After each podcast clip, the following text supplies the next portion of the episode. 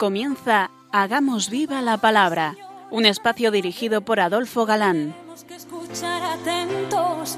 En tu palabra, Jesús, está el mensaje, el del amor, el de andar despiertos. Cuando no tenga sentido la tristeza, en nuestra historia andemos como ciegos. En tu palabra hallaremos la fuerza que nos levante y llene de sosiego. Ojalá comprendamos tu palabra. Ojalá practiquemos tu palabra. Ojalá nos envuelva tu palabra. Ojalá nos transforme tu palabra.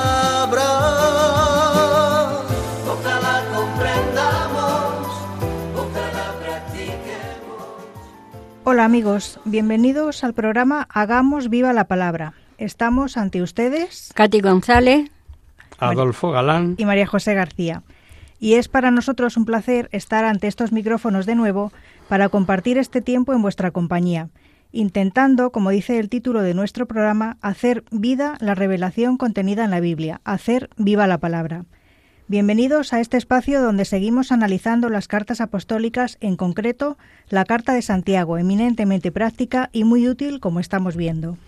Abordamos ya hoy el capítulo quinto, que es el último a desglosar de esta carta, las alegrías engañosas de los ricos. Leemos. y vosotros los ricos llorad a gritos sobre las misericordias que os las miserias, perdón, que os amenazan. Vuestra riqueza está podrida, vuestros vestidos consumidos por la polilla, vuestro oro y vuestra plata comidos del orín, y el orín será testigo contra vosotros y roerá vuestras carnes como fuego.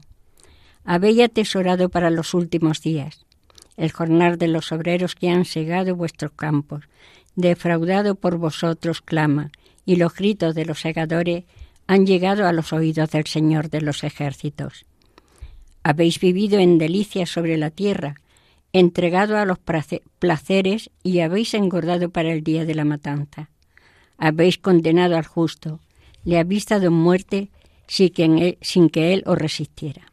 Con un estilo muy parecido al de los antiguos profetas, que presentan como realizados o a punto de realizarse los castigos anunciados al pueblo de Israel, así advierte a los ricos de las consecuencias de su soberbia, avaricia e injusticia entregados a los placeres del mundo.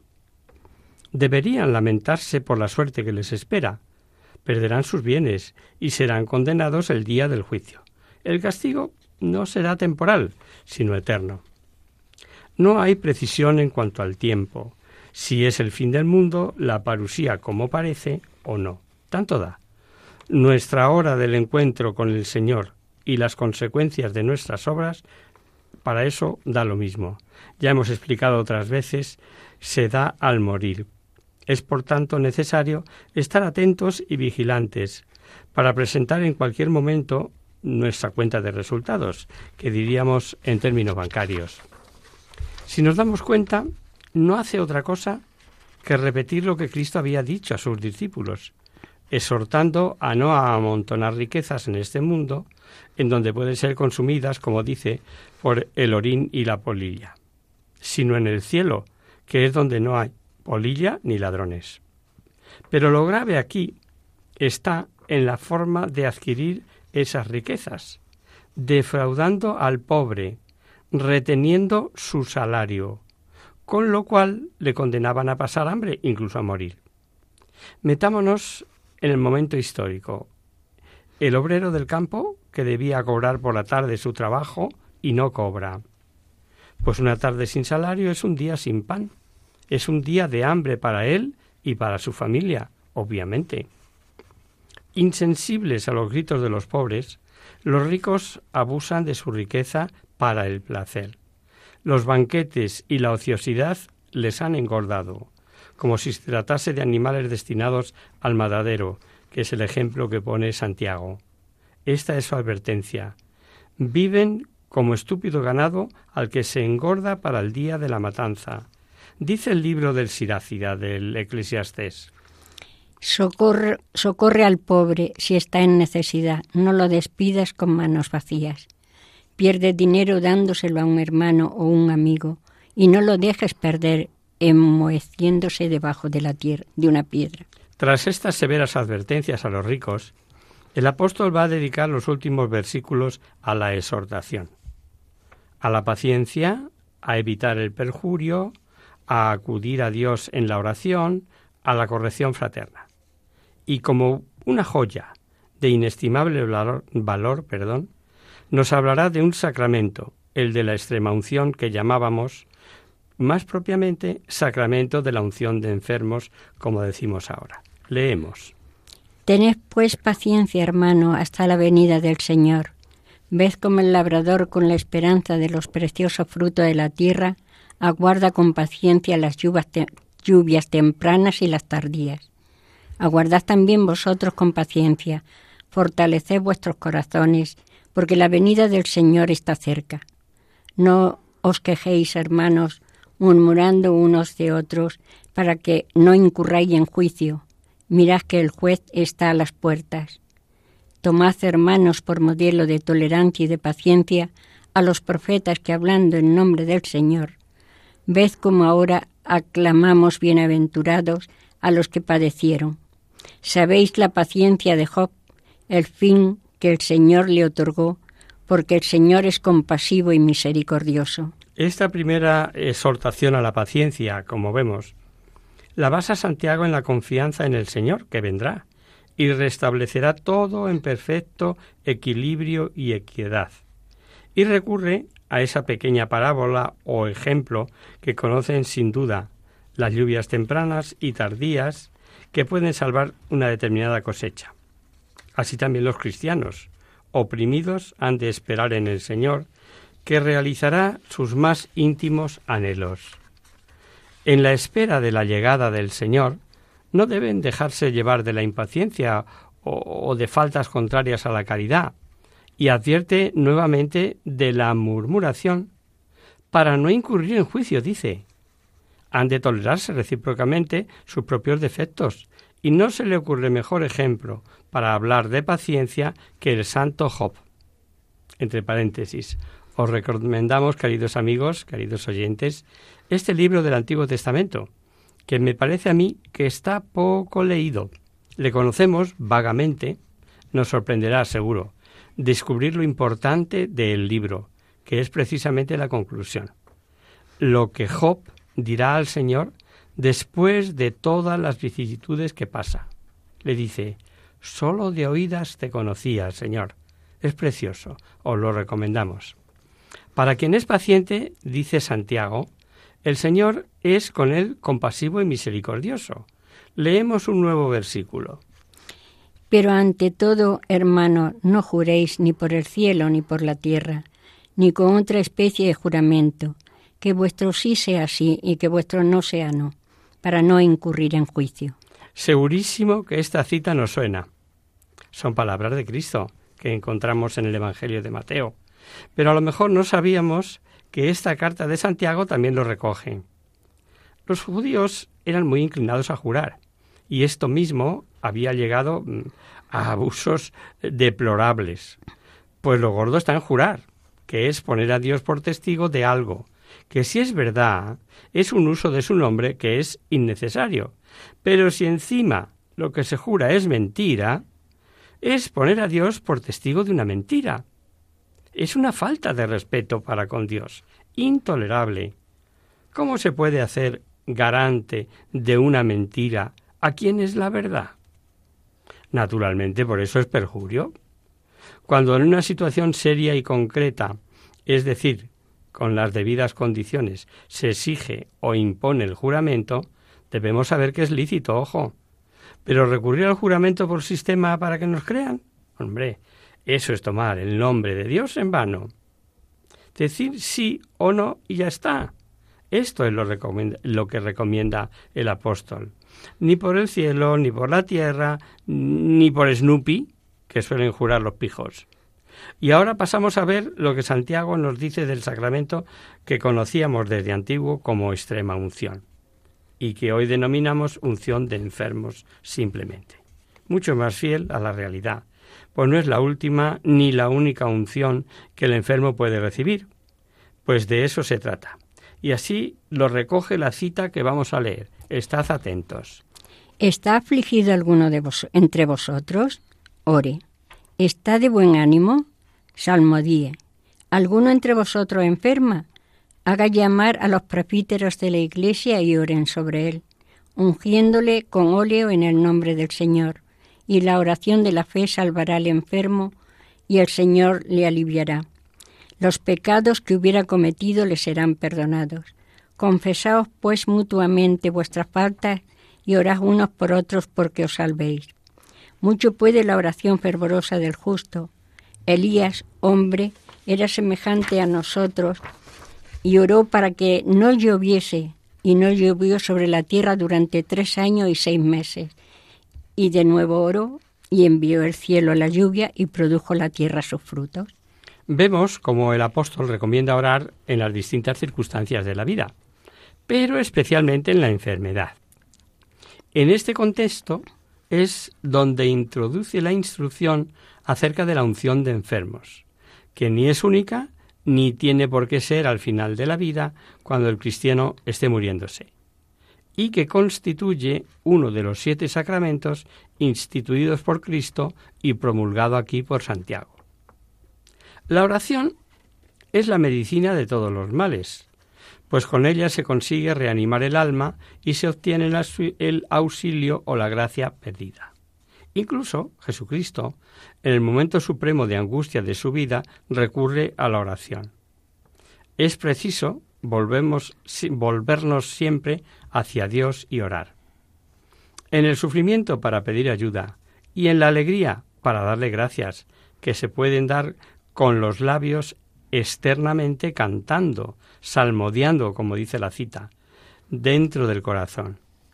¿Y si un cristiano enferma de gravedad, qué hacemos?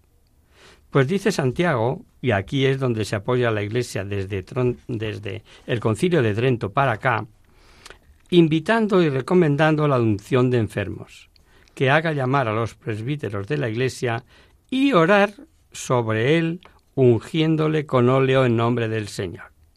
Esto es lo que la Iglesia enseña, y dice el Catecismo en su número 1523.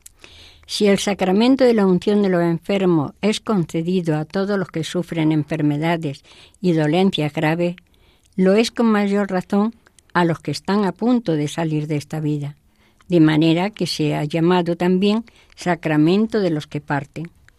La unción de los enfermos acaba de conformarnos, conformarnos con la muerte y resurrección de Cristo, como el bautismo había comenzado a hacerlo.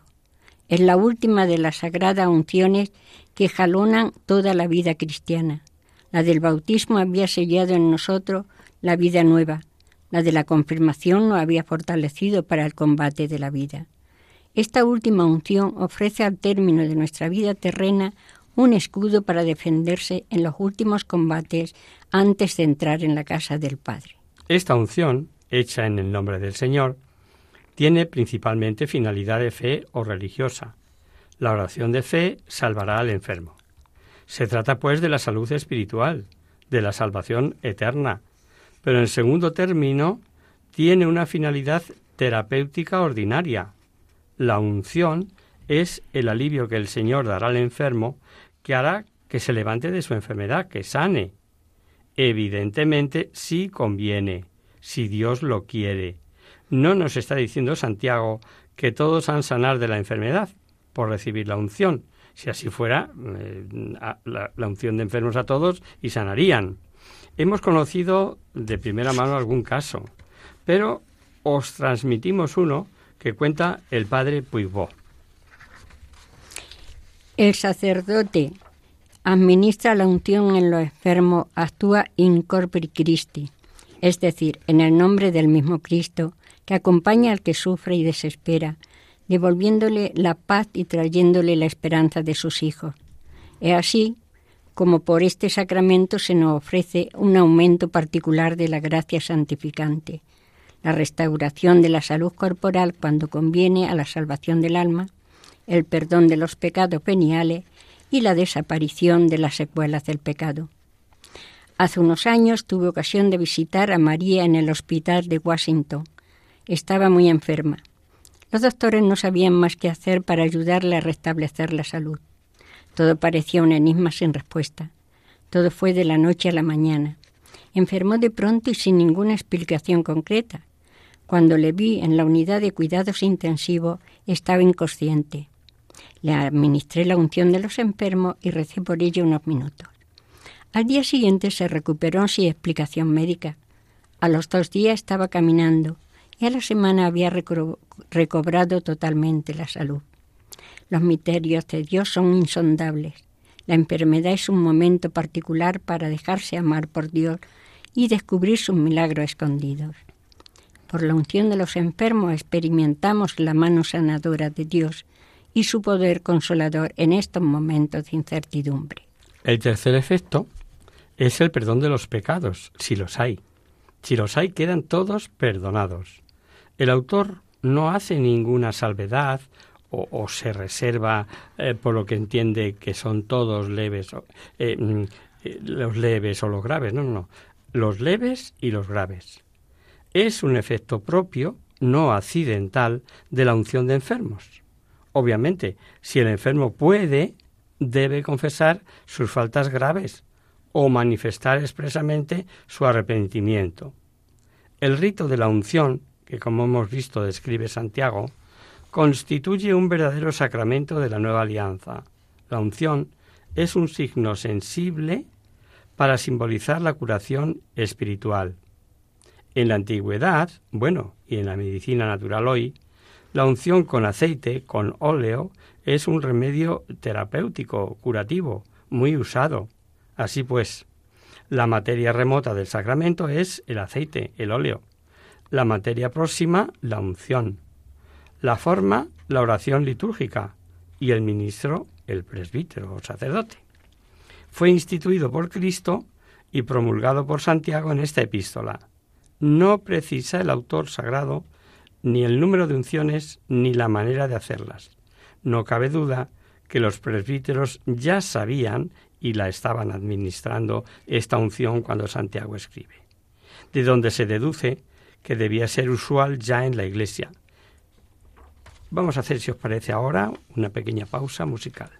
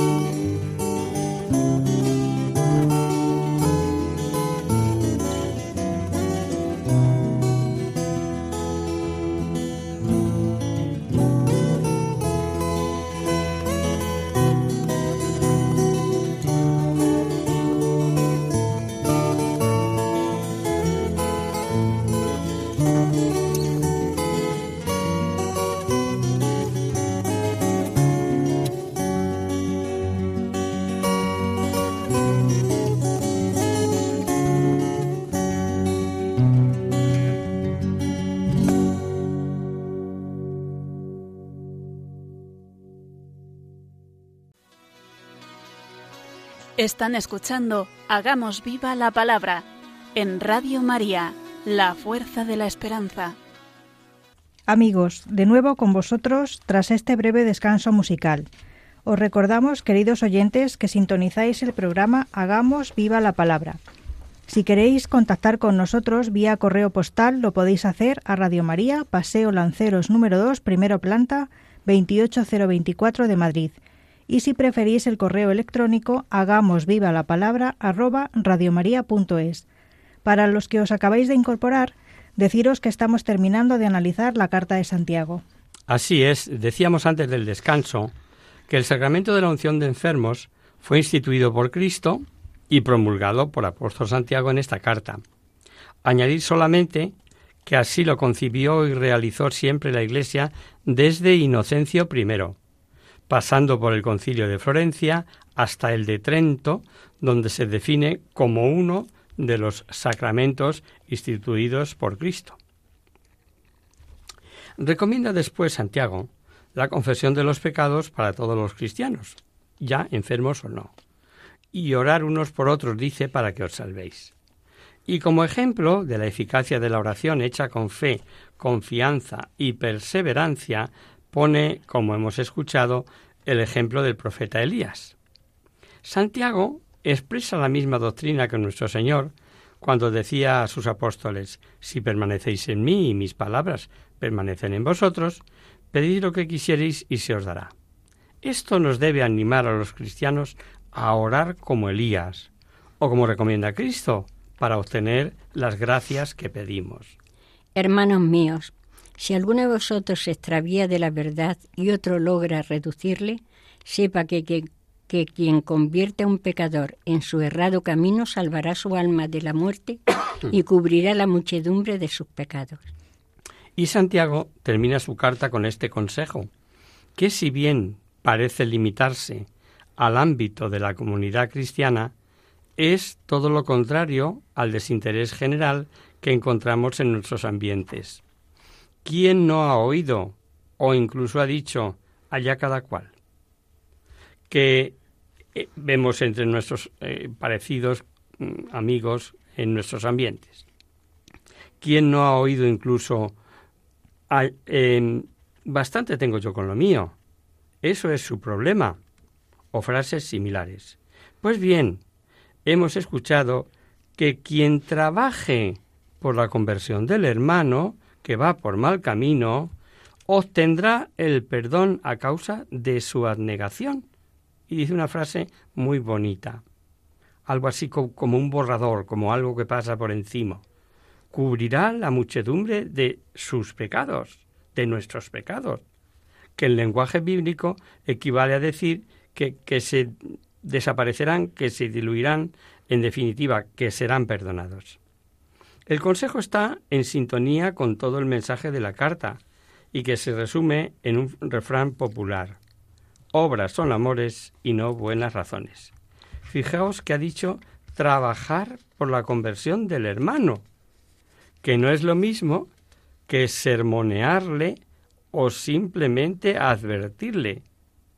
Trabajar implica todo, decir y aconsejar, pero también ayudar en lo que puedas, y rezar o sacrificarte generosamente por él si ya no ves otra opción. Y la carta termina así, sin saludos ni deseos, como vemos por ejemplo en las cartas de Pablo.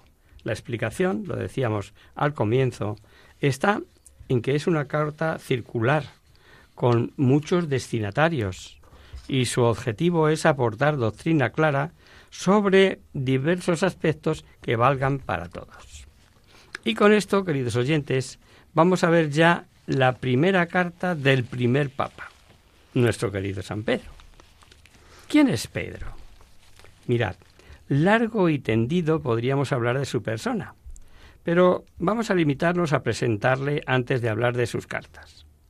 Su nombre primitivo era Simón, hijo de Juan, era oriundo de Bethsaida, de Galilea, junto con su hermano Andrés, ejercía el oficio de pescador en el lago Tiberiades. En un principio, ambos hermanos fueron discípulos de Juan Bautista, más eh, Andrés que Pedro, pero pronto siguieron a Jesucristo. del cual recibió Simón el nombre de Pedro. Hacia el año 42-43, San Pedro abandonó Jerusalén con motivo de la persecución de Herodes Agripa. ¿Se fue entonces a Roma? Parece lo más probable. Así lo afirman autores antiguos como San Eusebio o San Jerónimo, y muchos autores modernos. Sin embargo, otros opinan que el apóstol no se llegó a alejar de Palestina, contentándose con salir de las regiones que pertenecían a Herodes Agripa. Sabemos que vivió durante cierto tiempo en Antioquía. De todos modos, en el año 49-50 estuvo presente en el concilio de Jerusalén. Los destinatarios de sus cartas, pues pertenecen a la primera generación cristiana, ya que San Pedro les dice que no vuelvan a los errores paganos que han abandonado. La parusía es contemplada como próxima. La organización jerárquica es todavía muy rudimentaria. Las comunidades son gobernadas por presbíteros. La carta primera sabemos que fue escrita desde Roma. ¿Cómo se ve que es desde Roma? Pues por la expresión os saluda la iglesia de Babilonia. Y explico. Babilonia es un nombre simbólico que designa la Roma pagana, que era ciudad grande, rica, soberbia, adoradora de falsos dioses, perseguidora de los santos, como había sido la Babilonia de Mesopotamia.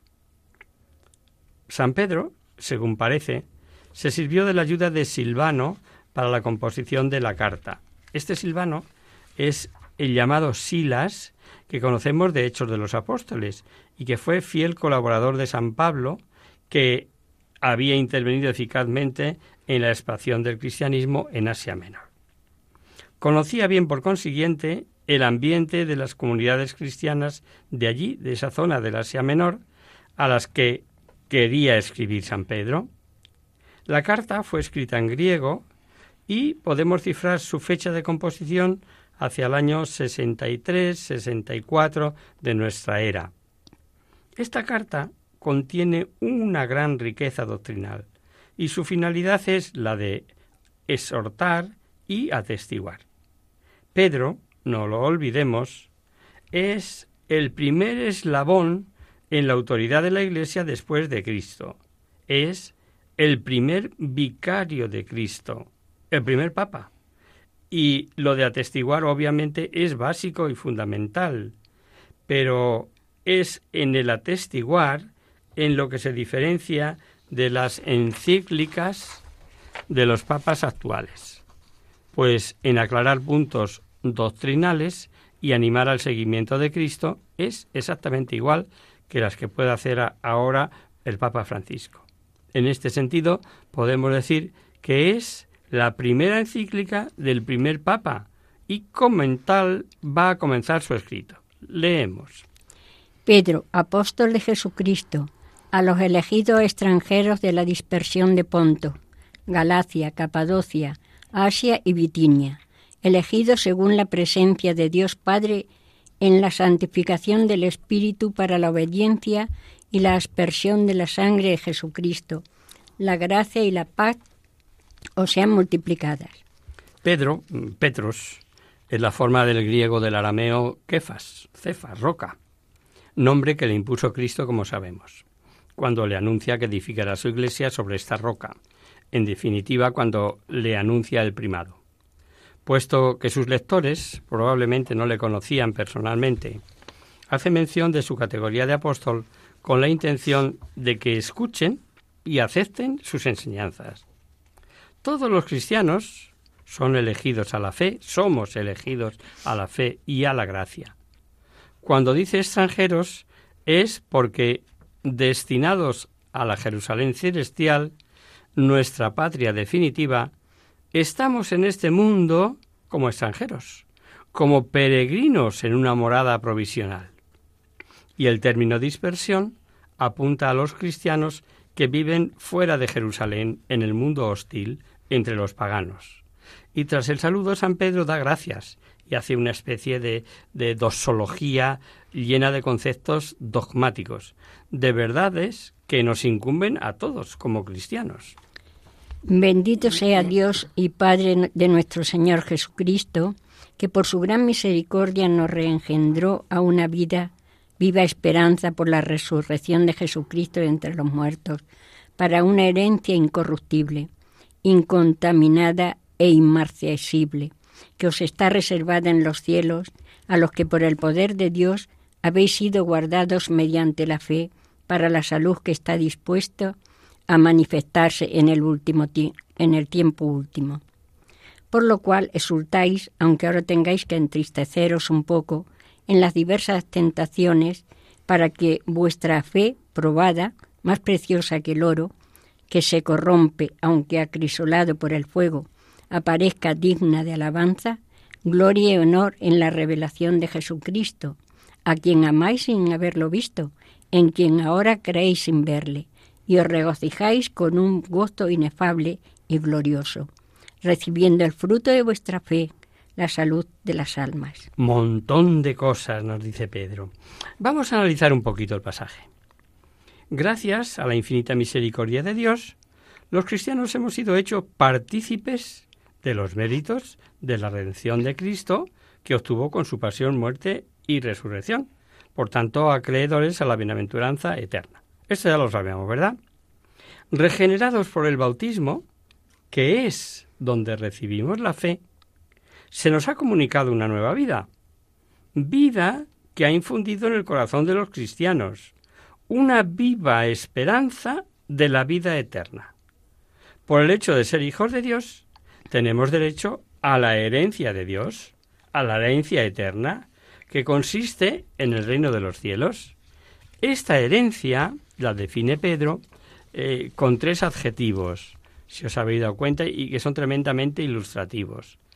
Incorruptible, incontaminada e inmarcesible. O sea, que está libre de toda corrupción, de toda mancha, y no se marchitará nunca.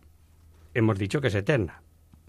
Siempre está llena de suavidad inefable y como reservada en los cielos, ahí, esperándonos, hasta tiempo oportuno o último, la manifestación de Jesucristo en el día del juicio, y no pensemos solamente en el juicio final, sino nuestro final particular, como hemos comentado en otras ocasiones, pues es nuestro encuentro definitivo con Él. Pero seguimos aquí en esta tierra. Y nos dice Pedro que aunque tengamos esa alegría segura, por ahora podemos estar un poco tristes por las diversas tentaciones que nos alejan de ese objetivo, deseado, anhelado y con el que contamos. Pero las pruebas y tentaciones de la vida presente servirán para perfeccionar nuestra fe, porque si nuestra fe sale victoriosa de la lucha, será purificada y aparecerá más precioso que el oro que ha pasado por el crisol. Esto nos acaba de decir Pedro. El triunfo de los cristianos sobre las pruebas de esta vida supone un gran mérito, porque aman al Señor sin haberle visto nunca y creen en Él sin haberle contemplado. Esta fe, queridos amigos, nos hace sentir un gusto anticipado del gozo inenarrable que experimentan ya los que nos precedieron y están en el cielo. Podemos alegrarnos en el presente, porque poseemos como en semilla, como en germen, lo que esperamos alcanzar en el cielo. Acerca de la cual inquirieron e investigaron los profetas que vaticinaron la gracia a vosotros destinada, escudriñando qué y cuál tiempo indica el Espíritu, Espíritu de Cristo, que en ellos moraba y de antemano testificaban los padecimientos de Cristo y las glorias que habían de seguirlos.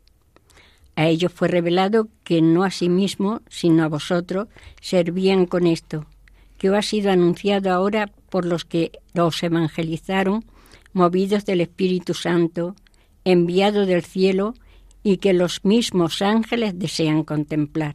Cuando uno escucha esto, se da cuenta de la suerte que hemos tenido los que ya hemos nacido después de la redención de Cristo, los hijos de la nueva alianza. Grandísimos personajes, como los profetas, anhelaron conocer el tiempo y las diversas circunstancias en que tendría lugar la pasión y glorificación del Mesías, sus oráculos, sus anuncios. Son cuadros eh, sin perspectiva, pues desconocían cómo iban a suceder esas cosas que les revelaba el Espíritu de Cristo. Este Espíritu Divino que guiará e iluminará a los apóstoles del Nuevo Testamento ya moraba en los antiguos profetas. Los sufrimientos y triunfos del Mesías habían sido ya predichos en el Antiguo Testamento, pero sólo se comprendieron plenamente cuando Jesús cumplió en su persona. Recurrir al Antiguo Testamento para probar que Jesús debía sufrir y morir y resucitar es frecuente en Pedro.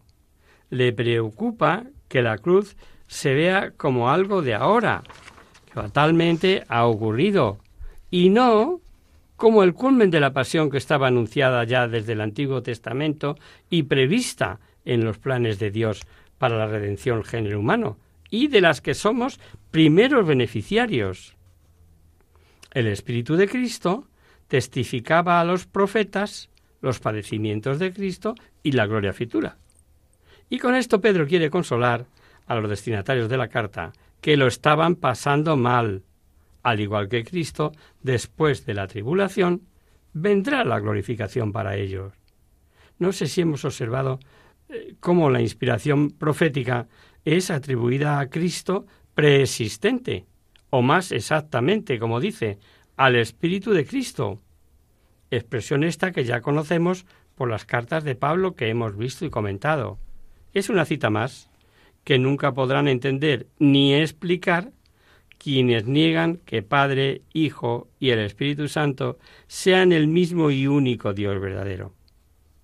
Y, después de esta introducción, amplia como veis, expresiva, clara como, como ninguno, eh, de carácter más bien dogmático, eso sí, Pedro pasa a exhortar e inculcar la práctica de las virtudes cristianas. Leamos.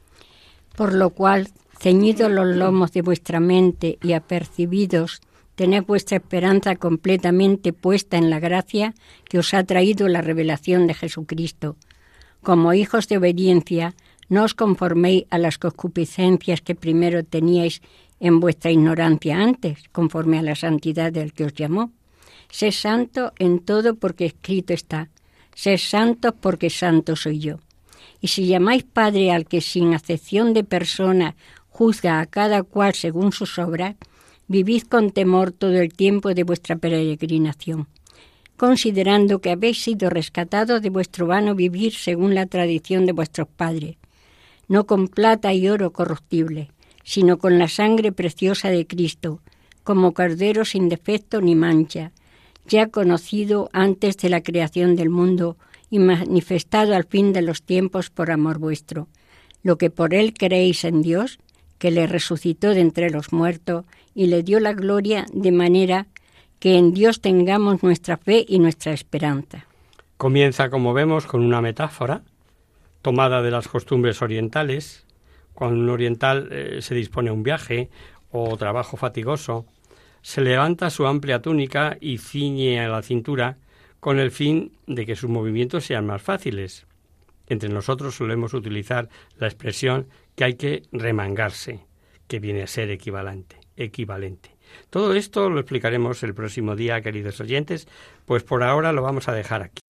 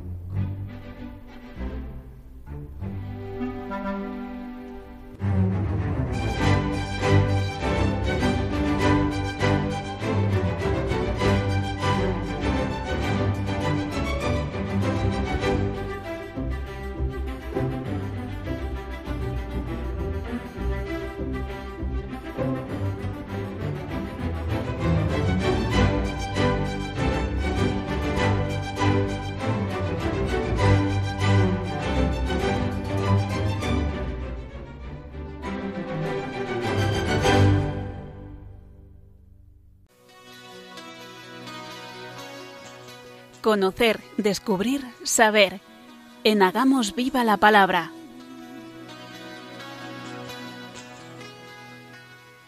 Comenzamos nuestro espacio de conocer, descubrir, saber. Y vamos a dar respuesta a Aurelio, un oyente de Guadalajara que en su correo nos dice lo siguiente. Hola, Adolfo. Me llamo Aurelio y os escucho desde Guadalajara. Aprovecho, en, en, primer lugar, para felicitaros por el programa y daros las gracias por todo lo que nos enseñáis y por la forma tan sencilla y amena de hacerlo. Os escribo con una inquietud que me tiene muy preocupado, por si me podéis aportar alguna luz. Son las injusticias, pero las de letras gordas, esas que se ven y que se sufren habitualmente y no podemos hacer ni decir nada. Muy agradecido de antemano, Aurelio. Gracias eh, por tu correo, querido Aurelio. Desgraciadamente, algo que brilla por su ausencia en el mundo del siglo XXI es la justicia. Y no solamente a nivel social, sino también a un nivel más particular entre las personas. Igual que para construir un edificio hay que empezar por unos cimientos sólidos, para edificar una sociedad justa debemos empezar por ser nosotros mismos justos en nuestro pequeño mundo, empezando por lo que tenemos más cerca. ¿Qué podemos hacer? ¿Cómo actuar? ¿Cómo podemos ejercitarnos en este fundamental valor para la convivencia? Vamos a empezar por definir el valor de la justicia. En el diccionario de la Real Academia Española, en la primera de sus acepciones de la palabra podemos leer La injusticia es una de las cuatro virtudes cardinales que inclina a dar a cada uno lo que le corresponde o le pertenece. La justicia se refiere, María José, Ay, sí, no la injusticia. Es una, dice, esto lo dice el diccionario, ¿eh? Es una de las cuatro virtudes cardinales. Prudencia, justicia, fortaleza y templanza, como sabemos. Una de las cuatro virtudes cardinales junto con la templanza y la prudencia y fortaleza, como os he dicho. Pero otra definición más completa del catecismo de la Iglesia nos dice, La justicia es la virtud moral que consiste en el constante y firme voluntad de dar a Dios y al prójimo lo que le es debido. otra, dicho de otra manera, dar a cada uno eh, lo que le pertenece. Pero ojo al matiz, con una constante y firme voluntad de hacerlo, con Dios y con el prójimo. El catecismo afina más, dice, La justicia para con Dios es llamada la virtud de la religión. la virtud de la religión. Por tanto, una virtud a la que debería aspirar todo buen cristiano y con el prójimo.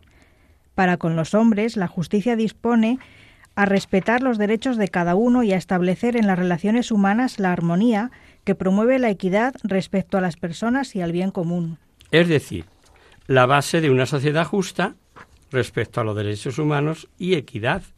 Y acaba con una descripción del hombre justo a la que debemos aproximarnos nosotros. El hombre justo, evocado con frecuencia en las Sagradas Escrituras, se distingue por la rectitud habitual de sus pensamientos y de su conducta con el prójimo. Exactamente. O sea, rectitud en el pensar, rectitud en el actuar y, como decíamos antes, con una constante y firme voluntad de perseverar ahí, en, ese camino. No parece nada fácil, pero se puede lograr. En la Suma Teológica, Santo Tomás distingue entre el sentido general y el particular de la justicia. La justicia, en un sentido general, es la virtud por la cual una persona dirige sus acciones hacia el bien común. En la tradición católica se la conoce como justicia general, justicia legal y justicia social. El valor de la justicia en la sociedad ha variado a lo largo de la historia, debido a que también ha cambiado la concepción de lo que es bueno para todos según la época o cultura. El fin práctico de la justicia es reconocer lo que le corresponde y pertenece a cada uno, hacer que se respete ese derecho, recompensar su esfuerzo y garantizar su seguridad no se limita a los casos que se tratan en los tribunales, sino que aparece en la vida propiciando relaciones más equilibradas y respetuosas, así como bienestar de la sociedad en su conjunto. Juan Pablo II, en su encíclica Laborem Exter Extercens, sostiene que a la justicia social le compete una distribución justa de los recursos que asegure las posibilidades de desarrollo para todos. Es necesaria La justicia es necesaria y cuando hay que destruir bienes escasos, por ejemplo, si el capitán de un barco debe eh, repartir equitativamente una comida que resulta escasa para todos. El reparto debe ser igual para todos, pero será también un reparto justo si le da más a los que estén más necesitados, como pueden ser eh, los niños o los enfermos. Ojo, justicia no significa que todos reciban igual, sino que el reparto no se haga en favor de determinados intereses de unos o de otros. Justicia significa imparcialidad. Por eso se representa a la justicia con los ojos tapados. Podríamos pensar que lo justo es aplicar a todos las mismas normas y los mismos castigos, pero esto, aunque ordenado, no siempre es justo. Efectivamente, quien sufre alguna discapacidad necesita que les acerquemos la posibilidad de actuar para poder acudir a una escuela, a un trabajo, por ejemplo. Y sería injusto considerarlos con el mismo rigor que los que tienen a mano todos los recursos necesarios y pueden coger el autobús, por ejemplo. En nuestro ámbito personal, para estimar lo que es justo y actuar justamente, debemos tener en cuenta dos aspectos el bien de las personas, sus posibilidades, sus necesidades, sus deseos y las circunstancias, es decir, bajo qué condiciones se da una situación. Por ejemplo, es injusto que una persona trabaje mucho y cobre poco, pero también lo es que trabaje poco y le paguen mucho. La injusticia aparece en la vida diaria cuando le negamos a alguien lo que consiguió con su esfuerzo. ¿Y cómo podríamos fomentar el valor de la justicia en nosotros mismos? ¿Cómo podemos crear un mundo más justo, aunque solo sea en nuestro entorno, a nuestro alrededor? Os damos algunas sugerencias. Relativizar los propios gustos e intereses, es decir, no actuar en base a nuestros propios intereses, sino en base a los más importantes. Esto implica la disposición de someterse, en caso de duda, a una instancia o autoridad imparcial como las leyes del Estado dar apoyo personal o posibilitar el acceso a los recursos a personas de mi entorno en la medida de mis posibilidades. Respetar la justicia de la autoridad social, aun en contra de mis intereses personales, empezando porque la propia autoridad lo sea. Ojo a quién votamos. Respetar el turno de los demás, aunque tengamos prisa, ya sea cuando hacemos cola o el turno de palabra, o en una reunión de vecinos, tan conflictivas a veces, o en una simple charla con varias personas. Evitar la discriminación favoreciendo la integración de todos los miembros de la familia, del grupo de amigos, de la comunidad de vecinos. Ser equitativos, procurando decisiones justas para todos, pero teniendo en cuenta sus condiciones y circunstancias. Por último, ser pacientes y perseverantes, la justicia no siempre es automática, pero al final se alcanza. No sé si estas cuatro ideas eh, desgranadas así a vela pluma acerca de la justicia eh, te pueden ayudar, querido Aurelio. En cualquier caso, como siempre decimos, no dudes en escribirnos de nuevo si te parece oportuno.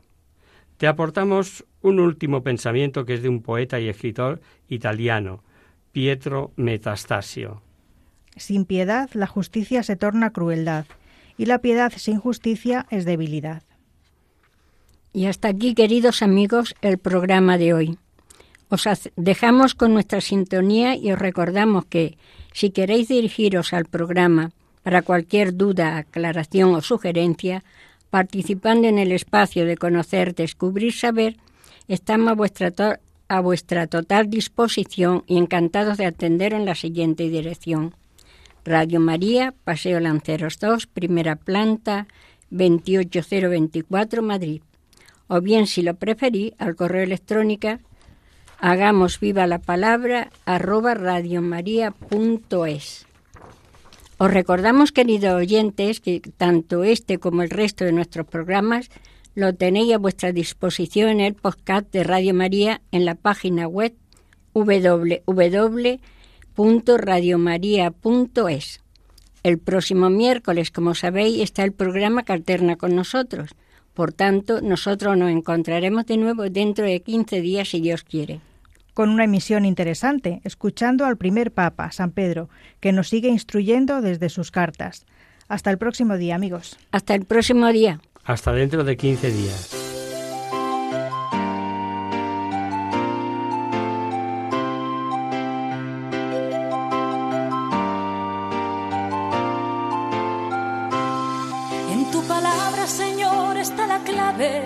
Solo tenemos que escuchar atentos. En tu palabra, Jesús, está el mensaje. El del amor, el de andar despierto. Así concluye Hagamos viva la palabra con Adolfo Galán. Andemos como ciegos. En tu palabra y haremos la fuerza que nos levante y llene de sosiego. Ojalá.